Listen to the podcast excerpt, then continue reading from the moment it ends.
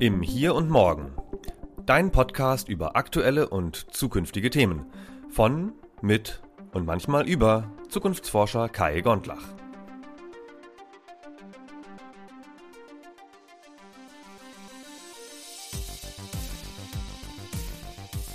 In dieser Episode Schwarmdummheit und Expertenbefragungen.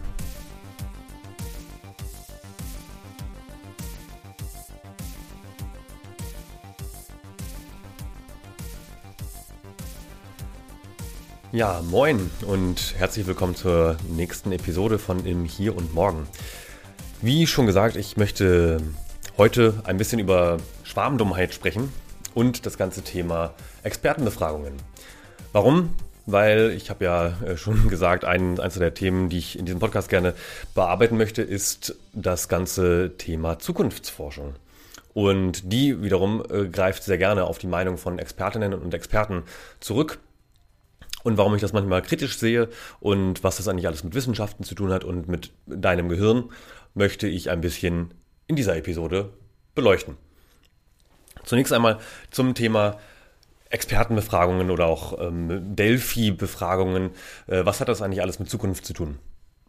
Naja, es ist ja so, äh, seit Menschen gedenken, überlegen sich die Menschen, wie das mit der Zukunft eigentlich so wird.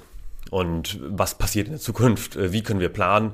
Äh, das hat angefangen mit dem Feuer, ähm, mit der Haltbarmachung von Lebensmitteln, mit der Bestellung von Äckern, also Landwirtschaft. Man hat sich also immer mehr Gedanken über immer längere Zeiträume gemacht, die in der Zukunft liegen. So, das war das Erste. Und das Zweite ist, man hat außerdem ähm, mitunter göttlichen Rat gesucht, ähm, um so die Alltagswehwehchen zu verstehen. Und deswegen gibt es schon sehr, sehr lange, und zwar seit vielen Jahrtausenden von Jahren, sowas wie Orakel oder sowas wie Propheten. Und eines der bekanntesten dieser steht ja zum Beispiel in Griechenland. Auch heute noch kann man sich äh, zumindest die Ruinen vom alten Orakel in Delphi anschauen. Es gab mehrere Orakel in Delphi, äh, in, in, Griechenland und auch im, im alten Europa und in China und überall auf der Welt eigentlich. Und der Hintergrund von diesen Orakeln war häufig, dass dort eigentlich ganz normale Menschen saßen und die wiederum hatten etwas mehr Einblick in die Welt, in Gespräche mit wichtigen Menschen als andere. Und deswegen hat es auch manchmal funktioniert, dass dort große Entscheiderinnen und Entscheider, vor allem männliche Entscheider, hingegangen sind, sich sozusagen eine Prognose, eine Prophezeiung geholt haben und daraufhin ihre Entscheidung gegründet haben. Und das Ganze hat die wissenschaftliche Zukunftsforschung bis zum gewissen Grad auch übernommen. Kommt eigentlich aus der Sozialwissenschaft, aber das ist erstmal nicht so wichtig. Wichtiger ist, dass diese Delphi-Methode also wirklich benannt ist nach diesem Orakel und dass man hier versucht, durch die Befragung von Expertinnen und Experten, die man für wichtig hält, für sein Feld, für, die Forschungsfragen, die befragt man und schneidet daraus sozusagen Prognosen und bei Delphi ist es nur noch so, dass man die nicht nur einmal befragt, diese Menschen, sondern noch ein mindestens ein zweites Mal oder sogar ein drittes Mal. Und dabei herauskommt dann zum Beispiel die Vorausschau, dass die meisten der befragten Expertinnen und Experten der Meinung sind, dass sich beispielsweise eine Technologie im Jahr 2025 oder erst 2030 etabliert haben wird.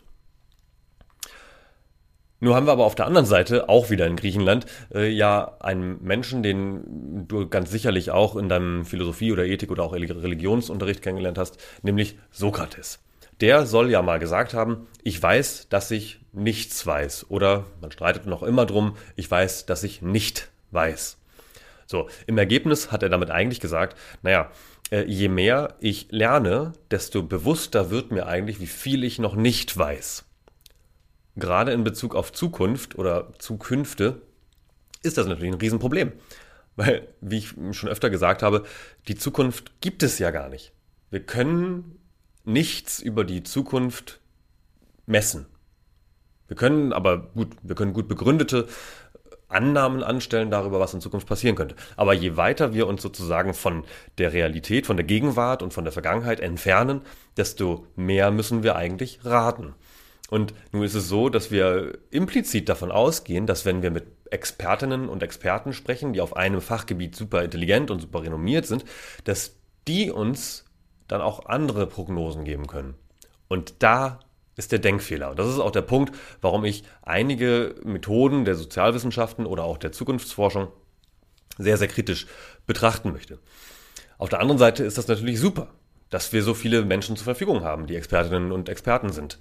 Ja, also wir haben inzwischen bald 8 Milliarden Menschen auf der Welt. Das heißt also auch der Anteil der Menschen, die irgendwo als Forscherin oder Forscher tätig sind, der wächst.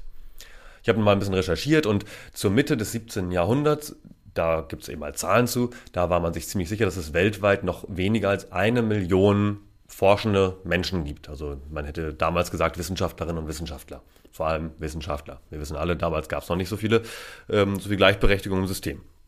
So, der nächste Zeitraum zwischen 1750 und 1850 war dann das, wo, das erste Mal mehr als eine Million Menschen forschend waren und bis 1850 waren es dann schon 10 Millionen.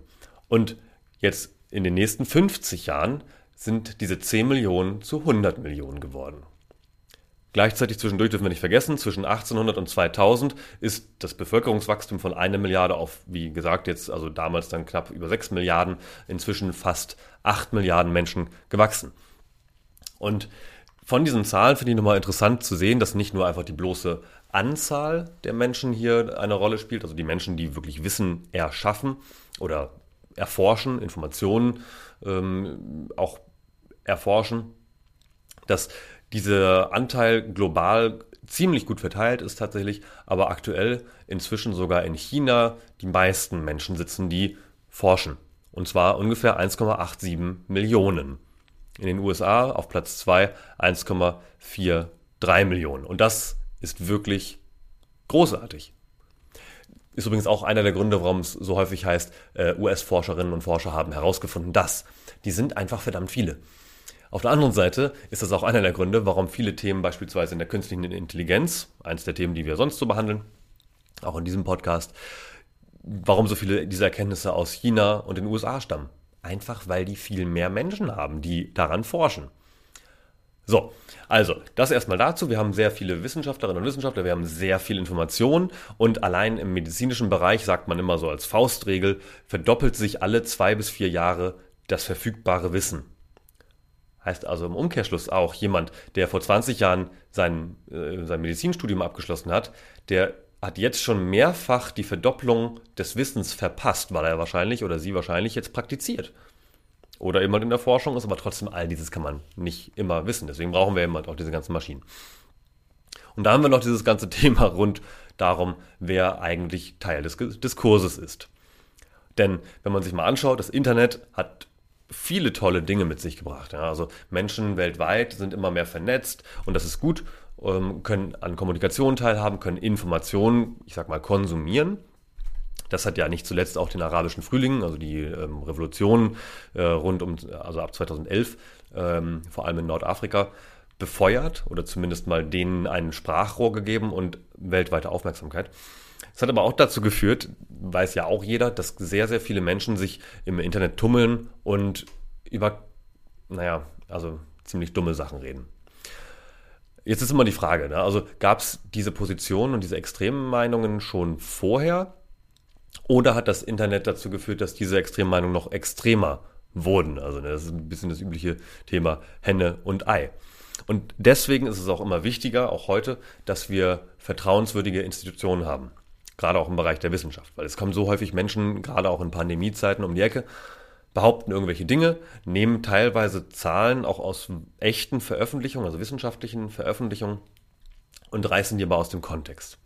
Und deswegen ist es immer wieder wichtig, finde ich, dass man darauf hinweist, dass wir ja aber auch sehr viele Institutionen haben, die sich an die, an die Gütekriterien der Wissenschaft halten, wo unabhängig auch in mehrstufigen Verfahren, in blinden, also anonymen Verfahren, die Gehalte oder die Aussagen von neuen Studien erst überprüft werden, bevor sie veröffentlicht werden. Und ich habe hier eine kleine Liste vorbereitet, die gibt es auf äh, www.researchingermany.org. Da ist unter anderem die Rede von knapp 400 Universitäten in Deutschland, von ungefähr 70 Fraunhofer-Gesellschaften oder ne, verschiedenen Ablegern der Fraunhofer-Gesellschaft. 19 Helmholtz Leibniz-Gemeinschaft hat ungefähr 90 Institutionen und die Max-Planck-Gesellschaft 85. Das heißt, das sind also viele grundlagen- und anwendungsorientierte Forschungsinstitutionen oder eben an Universitäten, wo ja auch viele von uns waren und studiert haben, aber dort passiert natürlich auch viel Forschung. Und das ist gut. Das ist nicht zuletzt deshalb gut, weil äh, meiner Meinung nach die Menschheit die einzige Spezies ist, die nicht in der Lage ist, ähm, als Schwarm intelligent zu agieren. Jeder kennt die Bilder, dass gerade im Tierreich viele ähm, Wesen in der Lage sind, sich als Schwarm intelligent zu formieren. Vielleicht hast du ja auch schon mal gesehen, so Heringsschwärme, die vor ein paar Delfinen oder Haien ähm, davon schwimmen oder von Vögeln, ähm, die aber als riesiges, fast als ein kollektives Wesen erscheinen, dadurch, dass sie halt in der Gruppe unterwegs sind. Oder Schafsherden, die immer im Pulk unterwegs sind. Das liegt nicht nur daran, dass es Schäferhunde gibt. Das wiederum können Menschen nicht so gut, außer in Paniksituationen. Da muss man ganz klar sagen, also wenn, wenn Gefahr im Verzug ist, ähm, dann agieren tatsächlich Menschen ähnlich wie Tiere. Ansonsten ist mal wieder unser Gehirn daran schuld, dass wir das nicht so gut können. Und dieses Beispiel von den Lemmingen, was ganz häufig genannt wird, wenn, es darum geht, dass kollektive Tiere oder Gruppen von Tieren auch dumme Entscheidungen treffen, ähm, das trifft bei Menschen tatsächlich relativ oft zu. Weil das hat ein bisschen was damit zu tun, dass ähm, wir sehr anfällig sind für Fehlinformationen und für starke Meinungen und für starke Persönlichkeiten, die, die sich engagieren für etwas. Und das ist oft auch gut, also weil so haben sich auch viele ähm, Bürgerrechtsbewegungen überhaupt erst formieren können. Aber auf der anderen Seite ist es eben auch nicht so gut, äh, wenn man sich anschaut, dass es eben auch viele menschliche Lemmingen gibt, wie Hildmänner und Co., die ganze Menschen wirklich gefährden und also viele, viele Menschengruppen gefährden und zu, ich sag mal, dummen Entscheidungen bringen. Oder gerade in unserem Land können wir natürlich auch, ähm, müssen wir gar nicht so weit in der Geschichte zurückgehen, um zu sehen, dass es Menschen gibt oder gab, die Millionen von äh, Menschenleben äh, auf dem Gewissen haben und das wahrscheinlich nach wie vor auch gut fänden, wenn sie noch leben würden. Also die Rede ist natürlich von den Nazis. Äh, auf der anderen Seite von der Schwarmdummheit gibt es aber dennoch auch die Weisheit der vielen. Und das ist interessant. Das habe ich nämlich für mein Buch recherchiert, dass manche Fragen sehr gut dafür geeignet sind, eher von hm, Einzelnen oder von, also von Gruppen, äh, von normalen Menschen, anstatt von Experten und Expertinnen beantwortet zu werden. Dafür habe ich mal so ein Gedankenexperiment vorbereitet. Stell dir vor, du stehst in deinem Badezimmer und äh, in deiner Badewanne sind plötzlich ganz, ganz viele Geldmünzen. Also 1-Euro-Stücke. Bis oben hin voll. Das ist, ist erstmal eine gute Botschaft. Das zweite ist aber, ich würde dich jetzt bitten, ähm, schätze mal, wie viele Münzen in dieser Badewanne liegen. So, dafür braucht man ja ein bisschen Zeit, deswegen überleg mal ganz kurz in Ruhe. Und die Wahrscheinlichkeit, die liegt nahezu 100%, dass dein, deine erste Schätzung falsch sein wird. Jetzt fragen wir noch jemand anderes, der zufälligerweise auch in deinem Badezimmer ist. So, der gibt einen anderen Wert. Dann fragen wir noch deine Nachbarin, die gibt auch einen anderen Wert. So, und das machen wir jetzt mit ein paar Menschen. Und alle geben ihre Schätzung ab und am Ende errechnen wir daraus den Mittelwert. Und die Wahrscheinlichkeit ist jetzt ziemlich hoch, dass dieser Mittelwert ziemlich nah daran liegt oder vielleicht sogar genau ins Schwarze trifft, wie viele Münzen sich tatsächlich in dieser Badewanne befinden. Und das ist ziemlich skurril, muss man ganz ehrlich sagen. Da weiß man nicht genau, warum das so ist, aber es gibt tatsächlich diesen Grenzwert der Statistik, der oft in Normalverteilungen kommt und der besagt, dass eine größere Gruppe von Menschen, in diesem Fall tatsächlich besser daran liegt, etwas einzuschätzen, und das ist manchmal auch bei Zukunftseinschätzungen so, als einzelne Experten. Wir könnten auch einzelne Börsenmaklerinnen und Makler befragen ähm, oder Menschen, die sich ansonsten gut mit Zählen auskennen, Mathematiker, Mathematikprofessorinnen. Und die würden alle wahrscheinlich genauso falsch liegen wie jeder einzelne von uns.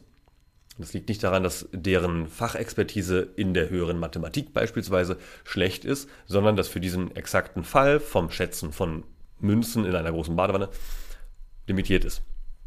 Ich habe ja auch die ähm, Quellen übrigens mit dazu geschrieben, falls Sie das interessiert. Denn ich finde das hochspannend, dass nämlich je nach Fragestellung die Frage gar nicht so sehr ist, welche Expertin oder welchen Experten muss ich befragen, sondern wie viele Menschen muss ich eigentlich befragen. Und äh, Forscherinnen, äh, ein Forscherteam, äh, unter anderem um ähm, Krause und äh, James, haben nämlich herausgefunden, dass ungefähr 40 Personen in einem Panel in der Regel sehr viel besser liegen als ein Experte. So, jetzt habe ich vorhin schon angeteasert, es gibt ja auch so ein paar Denkmuster, die uns manchmal naja, behindern, sage ich mal. Das ist der Grund, warum Menschen nicht schwarmintelligent sind. Also zumindest anders als Tiere. Wir brauchen dafür Organisationen, wir brauchen dafür ähm, Institutionen oder auch die Polizei, die andere Menschen davon abhält, uns weh zu tun. Ähm, unser Gehirn hält uns immer wieder davon ab, dass wir als Kollektiv agieren können. Andererseits ist es natürlich auch super, weil wir deswegen mehr denken können und, und über Zukünfte nachdenken können. Es gibt eine große Reihe sogar von diesen kognitiven Verzerrungen, so nennt man das. Ne? Kennst du vielleicht auch als Biases, also Cognitive Bias. Das ist das Konzept aus der Psychologie. Da gibt es verschiedene Listen. Äh, eine sehr schöne Website, die Bias Map, die listet 187 Biases auf. Kannst du dir gerne mal anschauen im Nachgang. Und diese Biases, also diese kognitiven Verzerrungen, die prägen eben sehr, sehr oft unsere Entscheidungen oder auch eben unsere Handlungen. Und das ist oft überlebenswichtig, das ist oft auch gut so, aber manchmal verstecken sich in diesen kognitiven Verzerrungen eben auch Vorurteile, beispielsweise gegenüber bestimmten Bevölkerungsgruppen. Und eine ganz berühmte Fehlannahme in diesem Zusammenhang ist, vor allem bei uns in, dieser, in der westlichen Welt oder zumindest mal im, im globalen Norden, ist, Afrika ist arm. Das ist eine dieser Fehlannahmen, die wir wahrscheinlich aus alten Schulbüchern haben, aus alten Dokumentationen, aus alten Filmen. Das wird sehr häufig ähm, thematisiert. Dabei haben die wenigsten Menschen auf dem Schirm, wie sich die Wirtschaft und auch die Demokratie und die Bürgerbeteiligung von Menschen in afrikanischen Staaten, immerhin knapp 54, ne, man spricht immer so von Afrika, es sind eigentlich viele, viele Staaten, ähm, wie sich diese Entwicklung sehr positiv dargestellt hat in den letzten Jahrzehnten. Von 1960 bis 2010 hat sich das durchschnittliche Pro-Kopf-Einkommen, also BIP, pro, äh, pro Kopf, in der Subsahara-Afrika mehr als verzehnfacht. Und die Zahlen habe ich mir nicht ausgedacht, die sind von der Weltbank. Und das sind einige der Punkte, wo ich sage, naja, vielleicht sind wir in unseren Vorurteilen und unseren Denkmustern so stark limitiert manchmal, was uns den Alltag erleichtert, dass wir sehr viel mehr Aufklärung darüber bräuchten, wie unser Gehirn eigentlich funktioniert und sehr viel bessere Informationen darüber bräuchten, was auf der Welt eigentlich so passiert. Und genau diesem Ziel hat sich die Gapminder Foundation verschrieben. Unter anderem hat diese Gapminder Foundation auch sehr viele schöne Rätsel veröffentlicht, die darf man auch kostenlos verwenden. Also ich mache das relativ gerne in meinen Vorträgen. Und ich habe eine Frage daraus mitgebracht, die eine aktuell kursierende Fehlannahme schön umreißt. Ähm, es wird ja doch öfter mal diskutiert, dass viele Lebensmittel importiert werden oder eben auch exportiert werden. Und das ist auch richtig und das ist auch nach wie vor ein Problem. Genauso wie es noch ein Problem ist, dass natürlich in vielen afrikanischen Ländern immer noch Armutsprobleme äh, vorhanden sind. Aber äh, zurück zum Lebensmittelthema. Eine Frage habe ich äh, rausgesucht von Gapminder, kannst gerne auch mal auf die Website gehen und den Test machen. Ähm, diese Frage heißt, ähm, und die würde ich dir jetzt gerne stellen, wie viel Prozent der weltweit erzeugten Lebensmittel wird in ein anderes Land exportiert? Und es gibt drei Möglichkeiten. Erstens 18 Prozent, zweitens 38 Prozent oder drittens 58 Prozent. Also, wie viel Prozent der weltweit erzeugten Lebensmittel wird in ein anderes Land exportiert? 18, 38 oder 58 Prozent? Die richtige Antwort lautet 18 Prozent. Das ist relativ wenig, das ist tatsächlich auch weniger, als die meisten vermutet hätten. Um genau zu sein, ähm, die Gapminder Foundation hat das in mehreren Ländern gemacht. Die äh, erstaunlichste Zahl war in UK, in den Vereinigten, im Vereinigten Königreich. Dort lagen 89 Prozent der befragten Menschen daneben. Auf Twitter hat man diese Umfrage auch geteilt. Dort waren es 69 Prozent. Also ne, fast 70 Prozent der Menschen lagen daneben, weil die meisten davon ausgehen, dass es ziemlich schlecht um die Lebensmittelversorgung steht und dass viel zu viele Lebensmittel in unserem Fall oft importiert werden und dass wir unsere heimischen Lebensmittel exportieren. Aber das ist falsch und dazu gibt es Zahlen. Und das finde ich unfassbar wichtig darauf hinzuweisen, dass natürlich viele Missstände in der Welt herrschen und dass auch beispielsweise Lebensmittelspekulationen, die Wasserpreise und all diese Dinge äh, sind große Probleme, denen wir uns widmen müssen. Aber auf der anderen Seite gibt es tolle und, und sehr, sehr wichtige Errungenschaften der modernen Zivilisation. Und einer der Gründe, warum wir oft annehmen, dass die Welt relativ schlecht ist, dass es ganz viele Probleme gibt, dass wir eigentlich in einer Dauerkrise sind, jetzt mal ganz unabhängig von Pandemie, ist, weil wir eben doch biologische Wesen sind. Ja, unser Gehirn filtert für uns die überlebenswichtigen und die weniger überlebenswichtigen Informationen. Und mit den Massenmedien, also seit ungefähr, ich sage mal, knapp 80, 90 Jahren, hat es immer mehr zugenommen, dass natürlich die Massenmedien äh, in einem Fort Meldungen rausballern, die da sagen, die Welt geht unter. Denn die Hauptwährung der Massenmedien und der Medien generell ist ja nicht unbedingt Geld, klar, die müssen auch Geld verdienen im, im Idealfall, sondern die Hauptwährung der Medien ist Aufmerksamkeit. Je mehr Aufmerksamkeit ich einer Zeitung oder einem Facebook-Post oder einer Website schenke, desto besser ist das für diesen Betreiber. So, und wie bekomme ich Aufmerksamkeit? Indem ich an die Instinkte der Menschen gehe. Und einer der wichtigsten Instinkte ist natürlich Angst oder Drama. Und deswegen filtert unser Gehirn, nee, nicht deswegen, aber unser Gehirn filtert sozusagen alle Informationen, die auf uns einpassen. Das sind wahnsinnig viele. Zum Glück müssen wir nicht immer alle Informationen wirklich wahrnehmen. Also alles, was um uns herum passiert, was jetzt gerade nicht relevant ist, nehmen wir in der Regel nicht wahr. Außer es ist sehr laut oder immer sehr bedrohlich oder sehr bunt oder sehr interessant. Und die Medien wissen das und formulieren natürlich deswegen sehr viele Hiobs-Botschaften. Ganz klar. Am besten kann das die ganz schlimme, nicht mal Zeitung, sondern Zeitschrift, die mit den vier großen Buchstaben, die können das leider ziemlich gut in vier oder fünf Zeichen oder Wörtern ähm, und ein reißerischen Bildern sehr schlimme Meldungen immer wieder zu formulieren. Und das ist leider alles, also nicht alles, aber vieles davon ist leider zumindest übertrieben, wenn nicht sogar oft gelogen. Und zwar bewusst falsch dargestellt. Denn wenn man sich wirklich mal den Stand der Entwicklung anschaut, dann wird man auch oft feststellen, dass es uns eigentlich fantastisch geht.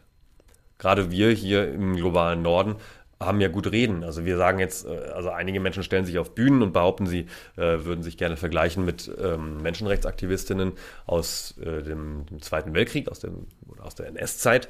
Ähm, das ist natürlich totaler Quatsch.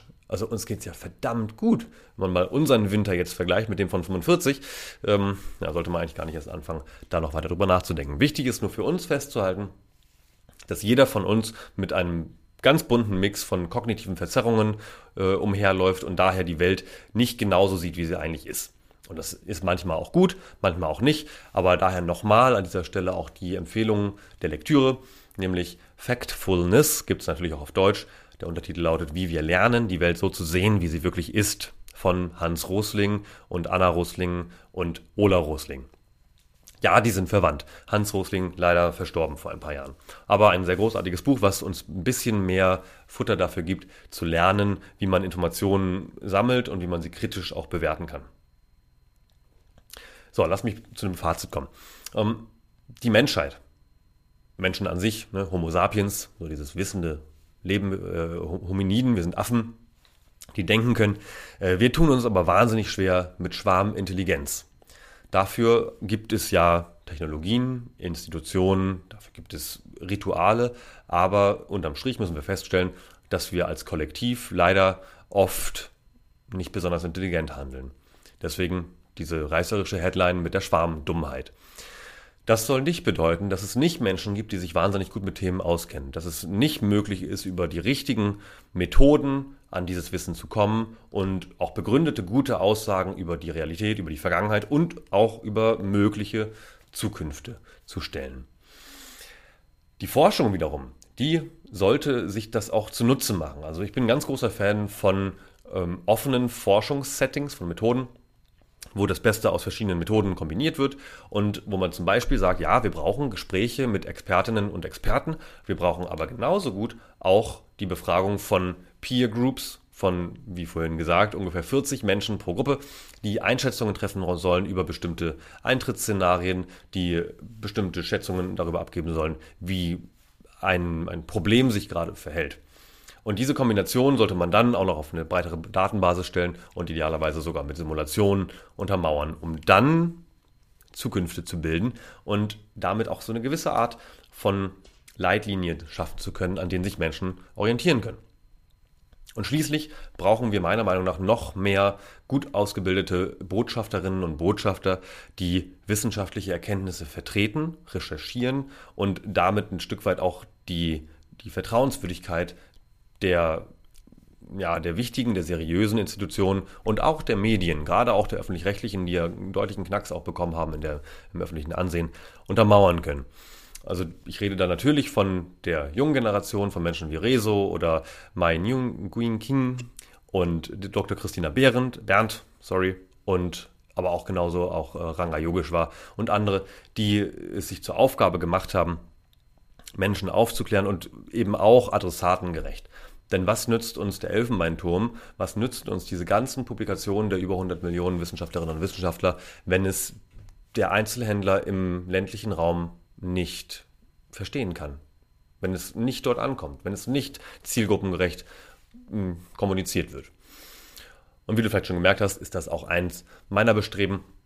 Und ich würde mich deswegen freuen, wenn wir auch zu diesem Thema und wie zu allen anderen Themen in Dialog treten können. Ich freue mich immer über Zuschriften, ich freue mich immer über Feedback, aber fürs Erste soll es das gewesen sein zu dem Thema Schwarmintelligenz und Expertenbefragungen oder Schwarmdummheit und Expertenbefragungen. Ganz lieben Dank fürs Zuhören, fürs Einschalten und wenn du Lust hast, dann hör doch beim nächsten Mal auch wieder rein und oder empfehle mich doch auch gerne weiter, denn ich bin ja ein kleiner Podcaster und habe gerade erst damit angefangen. Ganz lieben Dank und hab einen schönen Abend. Bei mir ist jetzt gerade übrigens der äh, 18. Dezember, nein, der 19. Dezember. Insofern kann ich dir auch noch schöne Weihnachten wünschen, wenn du Weihnachten feierst. Außerdem einen guten Rutsch in ein neues Jahr, was hoffentlich besser wird und vor allem hoffentlich gesund wird.